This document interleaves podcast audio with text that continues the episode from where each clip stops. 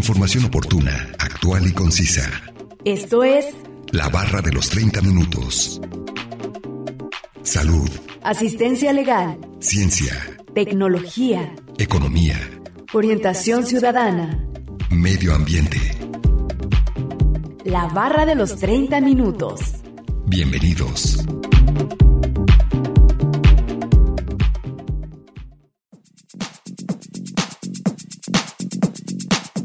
En el anabolismo, moléculas pequeñas se transforman en moléculas más grandes y complejas, de hidratos de carbono, proteínas y grasas. El catabolismo o metabolismo destructivo es el proceso que produce la energía necesaria para toda actividad que tiene lugar en las células. Bienvenidos sean todos ustedes a la barra de los 30 minutos. Los saluda Gustavo Robles. Es un placer que nos sintonicen en el 104.7 de FM o en la página de internet udgtv.com diagonal radio UDG diagonal colotlán.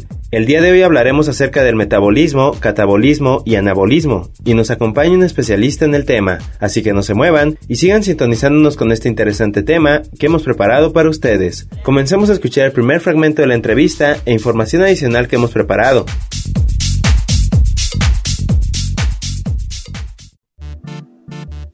Salud. ¿Me podría indicar cuál es su nombre y su cargo? Sí, eh, me llamo Alfredo Pérez Nájera, eh, soy médico del Hospital de Especialidades del Centro Médico de IMSS y profesor de asignatura en el Cutonala. Excelente, doctor. Eh, para hablar acerca de este tema de metabolismo, anabolismo y catabolismo, en primer lugar, ¿qué son estos procesos?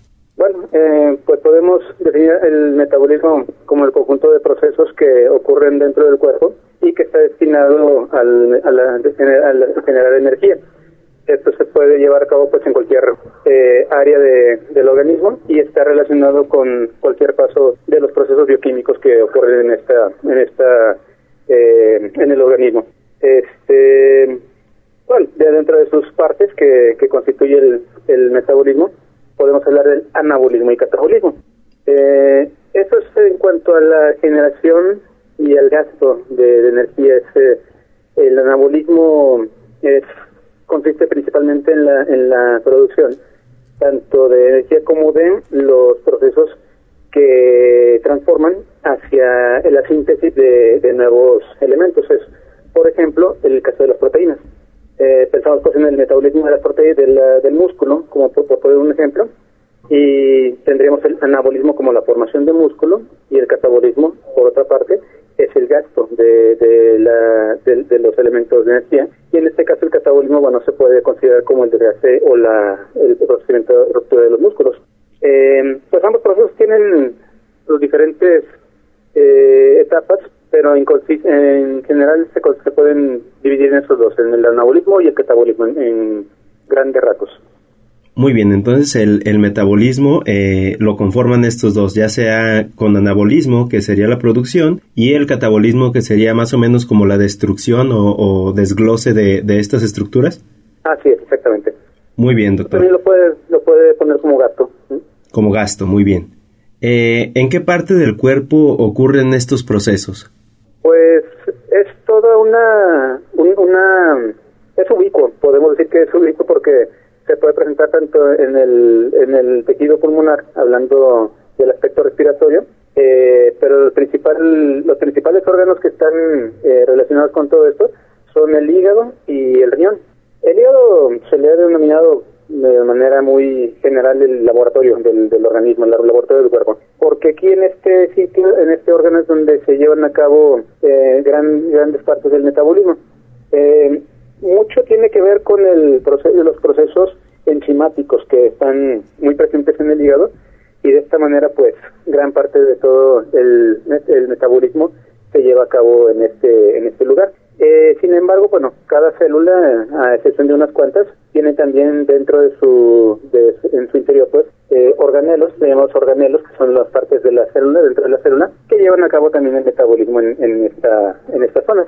Cada célula puede tener su, su metabolismo y las células, en conjunto con los órganos, pues, o formando los órganos, llevan a cabo procesos un poquito más complejos. y en el caso de las células, pues bueno, principalmente tenemos los organelos de la mitocondria, que es prácticamente el que está encargado de la, del metabolismo celular. En esa parte de la célula, en los organelos. Muy bien. ¿Con qué fin ocurren estos procesos, doctor? Bueno, pues es, es parte de lo que llamamos homeostasis. La homeostasis es el equilibrio eh, de todo el organismo. El equilibrio en cuanto a, que no se acumulen elementos tóxicos o elementos de desecho, de igual manera que la síntesis no sea eh, superior al, al, gasto, tanto de energía como de, de, células, y es parte pues de, un equilibrio que debe llevarse. Si tuviéramos un exceso de anabolismo, eh, pensando pues en la formación y crecimiento de las células, pues tendríamos los problemas eh, típicos de la formación de tumores. Y por el contrario, cuando hay un exceso de catabolismo, eh, es cuando tenemos eh, a las personas que están demacradas, que están este, pues con, con un gasto calórico muy impresionante, y bueno, pues en general las personas con, con desnutrición. Y puedo poner un ejemplo en, en la vida real, la reciente pandemia por COVID-19, donde estos pacientes que uh, duraron muchos muchas semanas, incluso meses hospitalizados eh, en áreas de cuidados críticos, eh, tuvieron demasiado gasto, gasto, eh, demasiado catabolismo y que finalmente pues terminaron con menor peso, con una menor masa, muscular y, grasa, en general con un catabolismo muy acelerado. Y bueno, para contrarrestar precisamente esta, todo este proceso que se dio, pues por todo el desgaste de la misma enfermedad, muchas veces recurrimos a, ahora sí eh, lo que llamamos anabólicos, precisamente para restaurar todos estos todos estos, elementos que se perdieron. En fin, eh, podemos resumir que es como es para llevar a cabo el, equilibrio dentro del organismo. Ok, para tener esta homeostasis como lo menciona. Así es. Ajá. Hay veces que mencionan las personas que tienen buen metabolismo y que, o sea, que digieren más que nada los alimentos, los digieren bien y todo eso. Eh, ¿existen personas que no tengan el metabolismo correspondiente a su edad? Sí, eh, en general mm, para poder eh, medir el metabolismo en condiciones controladas es algo muy poco práctico tiene que ser medición de diversos elementos como el, eh, elementos de desecho como el dióxido de carbono, el consumo energético, la excreción de, nitrógeno, en fin, una serie de cosas que realmente pues es muy difícil hacerlo en, la práctica. Eh, pero bueno, solamente se llevan a cabo en, eh, lugares de investigación especializados. Pero uno puede inferir el metabolismo de, una persona en cuanto al procesamiento de su, de su ingesta calórica y el gasto del mismo. Es decir, eh, pudiéramos considerar que las personas eh, necesitamos cierta cantidad de calorías para llevar a cabo nuestro metabolismo. Finalmente el metabolismo, al considerar pues que esta transformación de la energía eh, consiste en, bueno, en, otro, con otra, desde otro punto de vista, consistiría en ingresar calorías al organismo para transformarlas y finalmente gastarlas, ya sea en un proceso de anabolismo o en un gasto eh, energético por actividad. Entonces, en general todos tenemos lo que nombramos un gasto energético basal. Esto es la cantidad de calorías que requerimos para llevar a cabo nuestra vida, es decir, para estar vivos simplemente. Pero además de esto tenemos eh, el gasto energético agregado, ya sea por termogénesis o por actividad física. en ese sentido, cuando estamos en un estado de de quiesencia cuando estamos, eh, bueno, le, digo a mis alumnos que simplemente por el hecho de estar yendo a clase, estar sentado y escuchando o viendo las, las clases por videoconferencia, ya con eso estamos gestando pues nuestro gasto energético basal, es lo que necesitamos para simplemente existir. Pero además de esto pues requerimos caminar, requerimos hacer actividad física, requerimos hacer algunos esfuerzos, sería el gasto agregado. Entonces, en general cuando nuestro nuestro ingreso calórico eh, supera del gasto calórico es cuando se viene un exceso de anabolismo en el sentido de tejido adiposo y que pues esto lleva a un sobrepeso y posteriormente una obesidad. Entonces, eh, podemos inferir que una persona tiene un metabolismo malo o enlentecido cuando la ingesta calórica es menor que su gasto calórico y a pesar de eso gana, gana peso. A pesar de eso hay sobrepeso. Eh, esto es obviamente algo muy raro de, presentar o de presenciar en, la vida real. Generalmente no nos damos cuenta, pero consumimos muchas más calorías de las que gastamos. Entonces, muchas veces se le echa la culpa al metabolismo. Pero si pusiéramos a, contar caloría por caloría eh, que ingerimos y las que gastamos, pues nos daríamos cuenta de que hay un balance positivo y que explicaría en este caso la, ganancia de peso. Em, sin embargo, por otra parte, sí que hay eh, condiciones eh, que pueden propiciar un, metabolismo alterado. Eh, una enfermedad que vemos muy frecuentemente en la endocrinología, que es mi área de especialización, es precisamente las enfermedades tiroideas.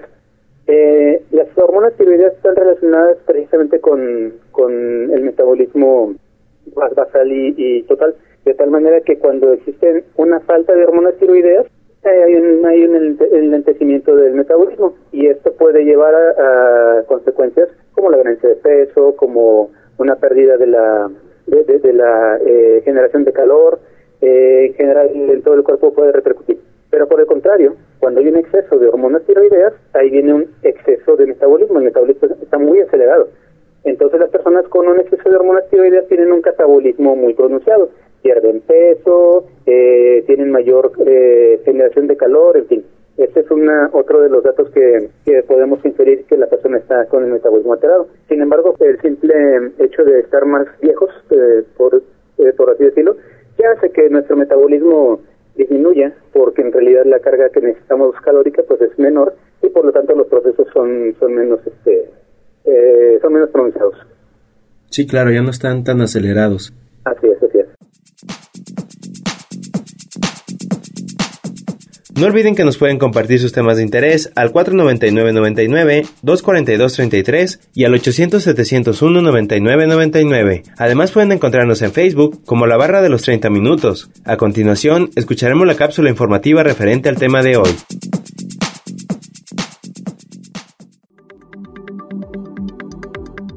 Anabolismo y catabolismo. Anabolismo y catabolismo son las partes en las que se divide el metabolismo. El anabolismo es una reacción de síntesis donde se consume energía. El catabolismo es una reacción de descomposición donde se libera energía. Aunque son dos procesos distintos, funcionan de manera coordinada. Mientras el anabolismo construye moléculas grandes a partir de otras más pequeñas, el catabolismo es una reacción de reducción donde se convierte una molécula compleja en otra más simple. Anabolismo ¿Qué es? Fase donde se construyen las moléculas que el cuerpo necesita. Tipo de fase, constructiva.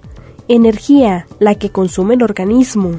Reacción, endergónica, la reducción y de síntesis o construcción. Moléculas.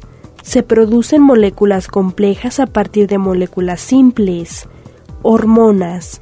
Estrógeno, insulina, hormonas del crecimiento y testosterona. Información obtenida de la página web www.diferenciador.com, una producción de Radio Universidad de Guadalajara en Colotlán.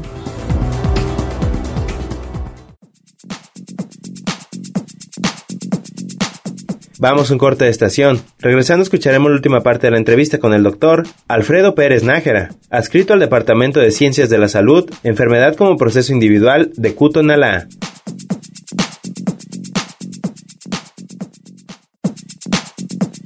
Información oportuna, actual y concisa sobre temas diversos. La barra de los 30 minutos. En un momento continuamos.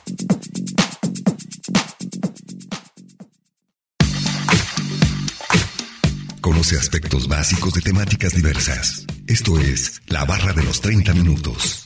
Estamos de regreso.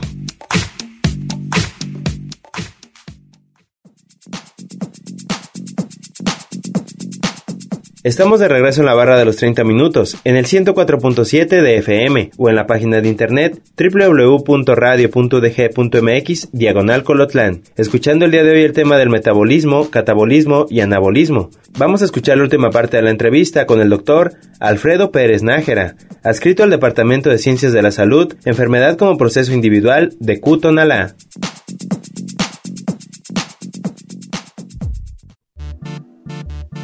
Salud. Eh, entonces, cuando hay menor es hipotiroidismo y cuando hay mayor hipertiroidismo, ¿no? Eh, sí, exacto, en relación a las hormonas tiroideas. ¿ah? Muy bien. Eh, también cuando una persona está por ejemplo, en una dieta eh, para ganar masa muscular, se, se recomienda pues aumentar la ingesta calórica para que tengan más ingesta de calorías y, y haya un superávit calórico. ¿Y eso se podría llamar como un anabolismo? Exactamente. Sin embargo, es importante destacar que el tipo de calorías también, también eh, interfiere en este caso. Eh, específicamente, si lo que buscamos es eh, generar más músculo, necesitaríamos consumir proteínas, eh, macronutrientes en forma de proteínas, porque si bien tanto las grasas y los carbohidratos, que también nos aportan eh, eh, calorías, mm, es menos fácil de transformar en proteína que la misma proteína como macronutriente. Porque finalmente, bueno, los músculos se forman de proteínas, proteínas de aminoácidos y es lo que es lo que deberíamos de consumir para poder ganar este eh, masa muscular. Eh, en este caso sí, sí es importante una ingesta calórica eh, considerable, pero de una calidad este, pues más apropiada. Pues podemos pensar en los atletas de alto rendimiento. Eh, en general una dieta promedio en el mexicano es alrededor de 2.000 calorías, pero estos atletas de alto rendimiento eh, pues requieren hasta 5.000 calorías, eh, pero pues porque toda la cantidad de, de energía que gastan en su entrenamiento. Entonces podemos que consumen grandes cantidades de comida pero pues no se ve un exceso de tejido adiposo porque ciertamente todo esto lo transforman en, en proteína. Sí, muy bien. El ATP que utilizan es, es utilizado más que nada en toda la actividad física que llevan a diario. Así es, así es. Muy bien. Doctor, ¿hay alimentos que nos ayuden eh, a mejorar nuestro metabolismo? Mm, Realmente no, hay, hay muchos mitos en relación a esto. Eh, sin embargo, no está confirmado que algunos alimentos sean mejores que otros para el mantener eh, adecuado o acelerar nuestro metabolismo. Lo que sí es verdad es que los alimentos menos fáciles de digerir eh, son los que más difícilmente podrían transformarse en, en energía para gastar. Eh, en este caso, pues hablamos de los alimentos procesados, eh, principalmente pues, lo- lo- los carbohidratos simples eh, y en general todos los conservadores. Mm, siempre es importante tener un, adecuado consumo de fibra, de tal manera que esta pueda eh, ser útil para el mejorar el tránsito intestinal y con esto pues el favorecer la absorción de los nutrientes. Alrededor de 30 gramos al día de fibra es lo recomendado, pero en general el evitar alimentos procesados y ultraprocesados serían lo que mejor podríamos hacer para, para nuestro metabolismo. Eh, sin duda que muchas veces lo, lo difícil es llevar una alimentación eh, saludable por el ritmo de vida que llevamos actualmente, pero el- los pocos esfuerzos que se pueden hacer día con día, pues definitivamente pueden contribuir. Y podemos hablar también, digo, al final de cuentas, todos los excesos son malos, pero eh, el balancear, sobre todo el balancear la, la dieta, sería un buen paso inicial para poder, este, pues sí, conservar nuestro metabolismo eh, lo más eh, adecuado posible a, a lo largo de la vida. Sí, muy bien, doctor. Como lo mencionaba hace ratito, para construir músculo se necesitan eh, proteínas. ¿Es mejor eh, que las proteínas obtenerlas por medio de, aminoácidos y que se creen el, que el cuerpo eh, haga anabolismo y las cree como proteínas o al revés? Mm, bueno, definitivamente hay aminoácidos que no puede sintetizar el cuerpo y que necesitamos eh, eh, consumir en la dieta, son los llamados aminoácidos esenciales. Y en ese sentido, eh, hay preparados eh, ya diseñados para este fin. Sin embargo, y esto es algo muy importante, eh, el consumo de proteínas en cualquiera de sus formas, de manera excesiva, eh, te- puede ser peligroso para personas que tengan enfermedad renal. Eh, esto es importante porque muchas veces, bueno, nos ofrecen y nos eh, sugieren cómo consumir preparados proteínicos en licuados, en malteadas, etcétera, pero sin antes saber de nuestro estado renal. Eh, es importante porque el exceso de proteínas en personas con riesgo a, presentar daño renal se acumulan precisamente en, los riñones y esto acelera el daño renal.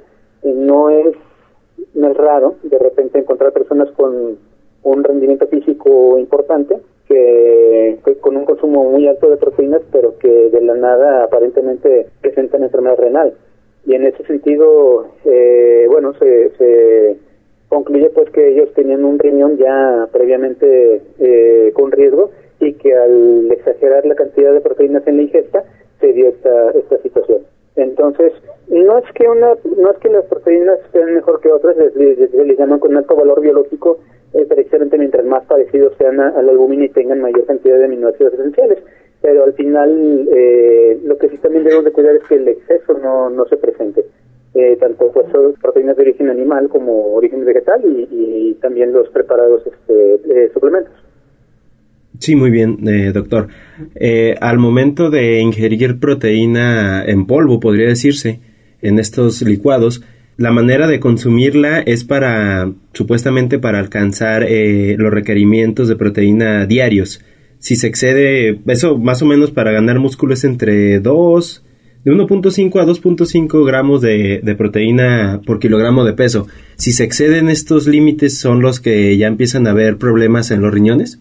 Eh, sí, sí, y no, no en todas las personas definitivamente, eh, pero ciertamente puede haber un mayor riesgo. En general, lo que consumimos eh, en promedio son alrededor de 1.8 eh, proteínas por, kilo de peso, pero en estas personas con problemas renales no debería ser mayor a un gramo por kilogramo de peso e idealmente 0.8 gramos por kilogramo de peso. Eh, aquí lo, lo conveniente para poder saber si una persona está en un, en un riesgo de estos padecimientos, pues valdría la pena el, realizar exámenes eh, inicial antes de, de comenzar cualquier tipo de, de eh, sustitución o de, o de complementos proteínicos. Un examen general de orina nos puede ayudar muchísimo. Es un estudio muy barato, no es invasivo, es nada más nos dan una muestrita de, de orina en un vasito y se analiza.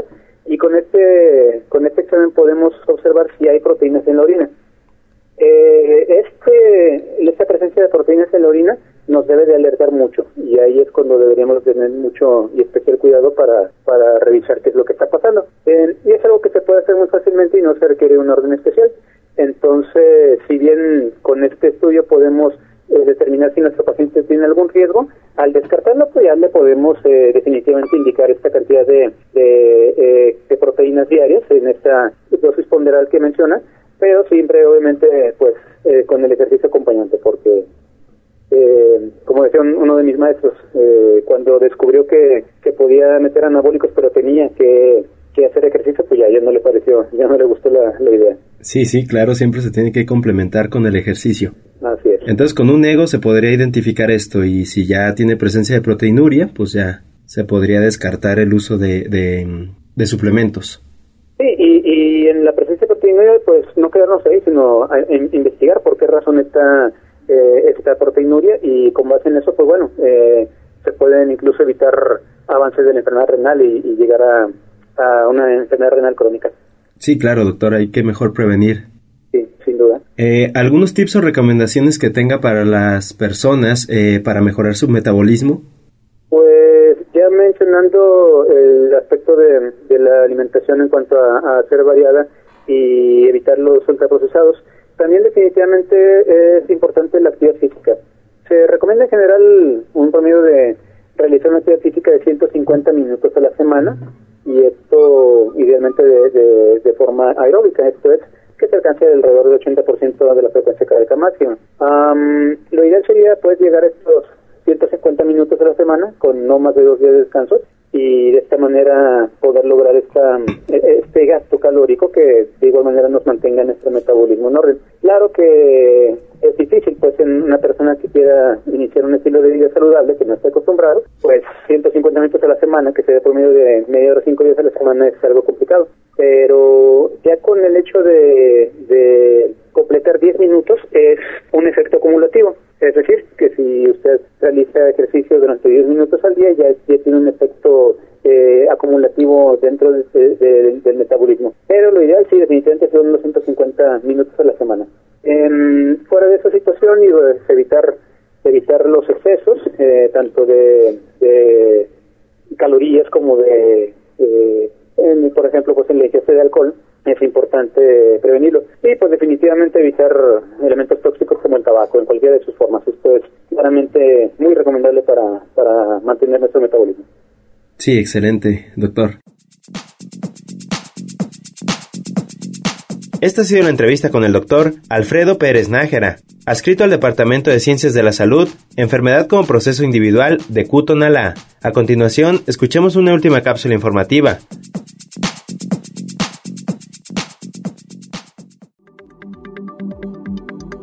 Catabolismo. ¿Qué es? Es el proceso que descompone las moléculas grandes del cuerpo en otras más pequeñas. Tipo de fase destructiva. Energía, la liberación del organismo. Reacción, exergónica, de descomposición o destructiva y oxidativa. Se producen moléculas simples a partir de moléculas complejas, adrenalina, cortisol, citocinas y glucagón.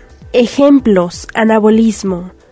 Cuando los aminoácidos se convierten en proteínas, la glucosa en glucógeno y los ácidos grasos en triglicéridos. Catabolismo. Cuando las proteínas se convierten en aminoácidos, las proteínas en glucosa, el glucógeno en glucosa y los triglicéridos en ácidos grasos. ¿Qué es anabolismo? La palabra anabolismo viene del griego ana, que significa hacia arriba, y balleín, que podemos traducir como lanzar. El anabolismo es una de las dos partes en las que se divide el metabolismo, que también es conocido con el nombre de biosíntesis. El anabolismo es una reacción química constructiva donde se sintetizan moléculas complejas a partir de otras más simples. Pueden ser orgánicas o inorgánicas. Así, las moléculas pueden crecer y renovarse o ser almacenadas como reservas de energía. Este proceso metabólico de construcción, donde se consume la energía para obtener moléculas grandes a partir de otras más grandes, es posible gracias al aporte de energía del adenosin trifosfato ATP. En estas reacciones, los compuestos más oxidados se reducen. A través del anabolismo, los seres vivos pueden formar proteínas a partir de aminoácidos y así mantener los tejidos corporales. Información obtenida de la página web www.diferenciador.com, una producción de Radio Universidad de Guadalajara en Colotlán.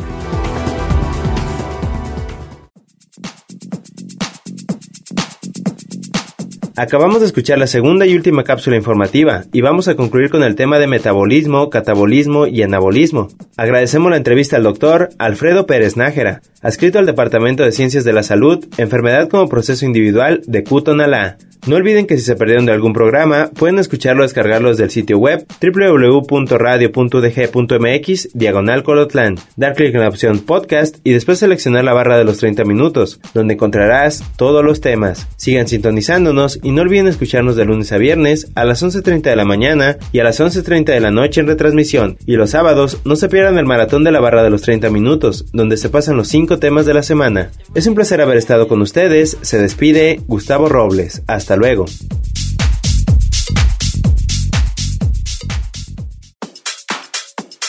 Radio Universidad de Guadalajara en Colotlán presentó La barra de los 30 minutos. Información oportuna, actual y concisa sobre temas diversos. Gracias por habernos acompañado.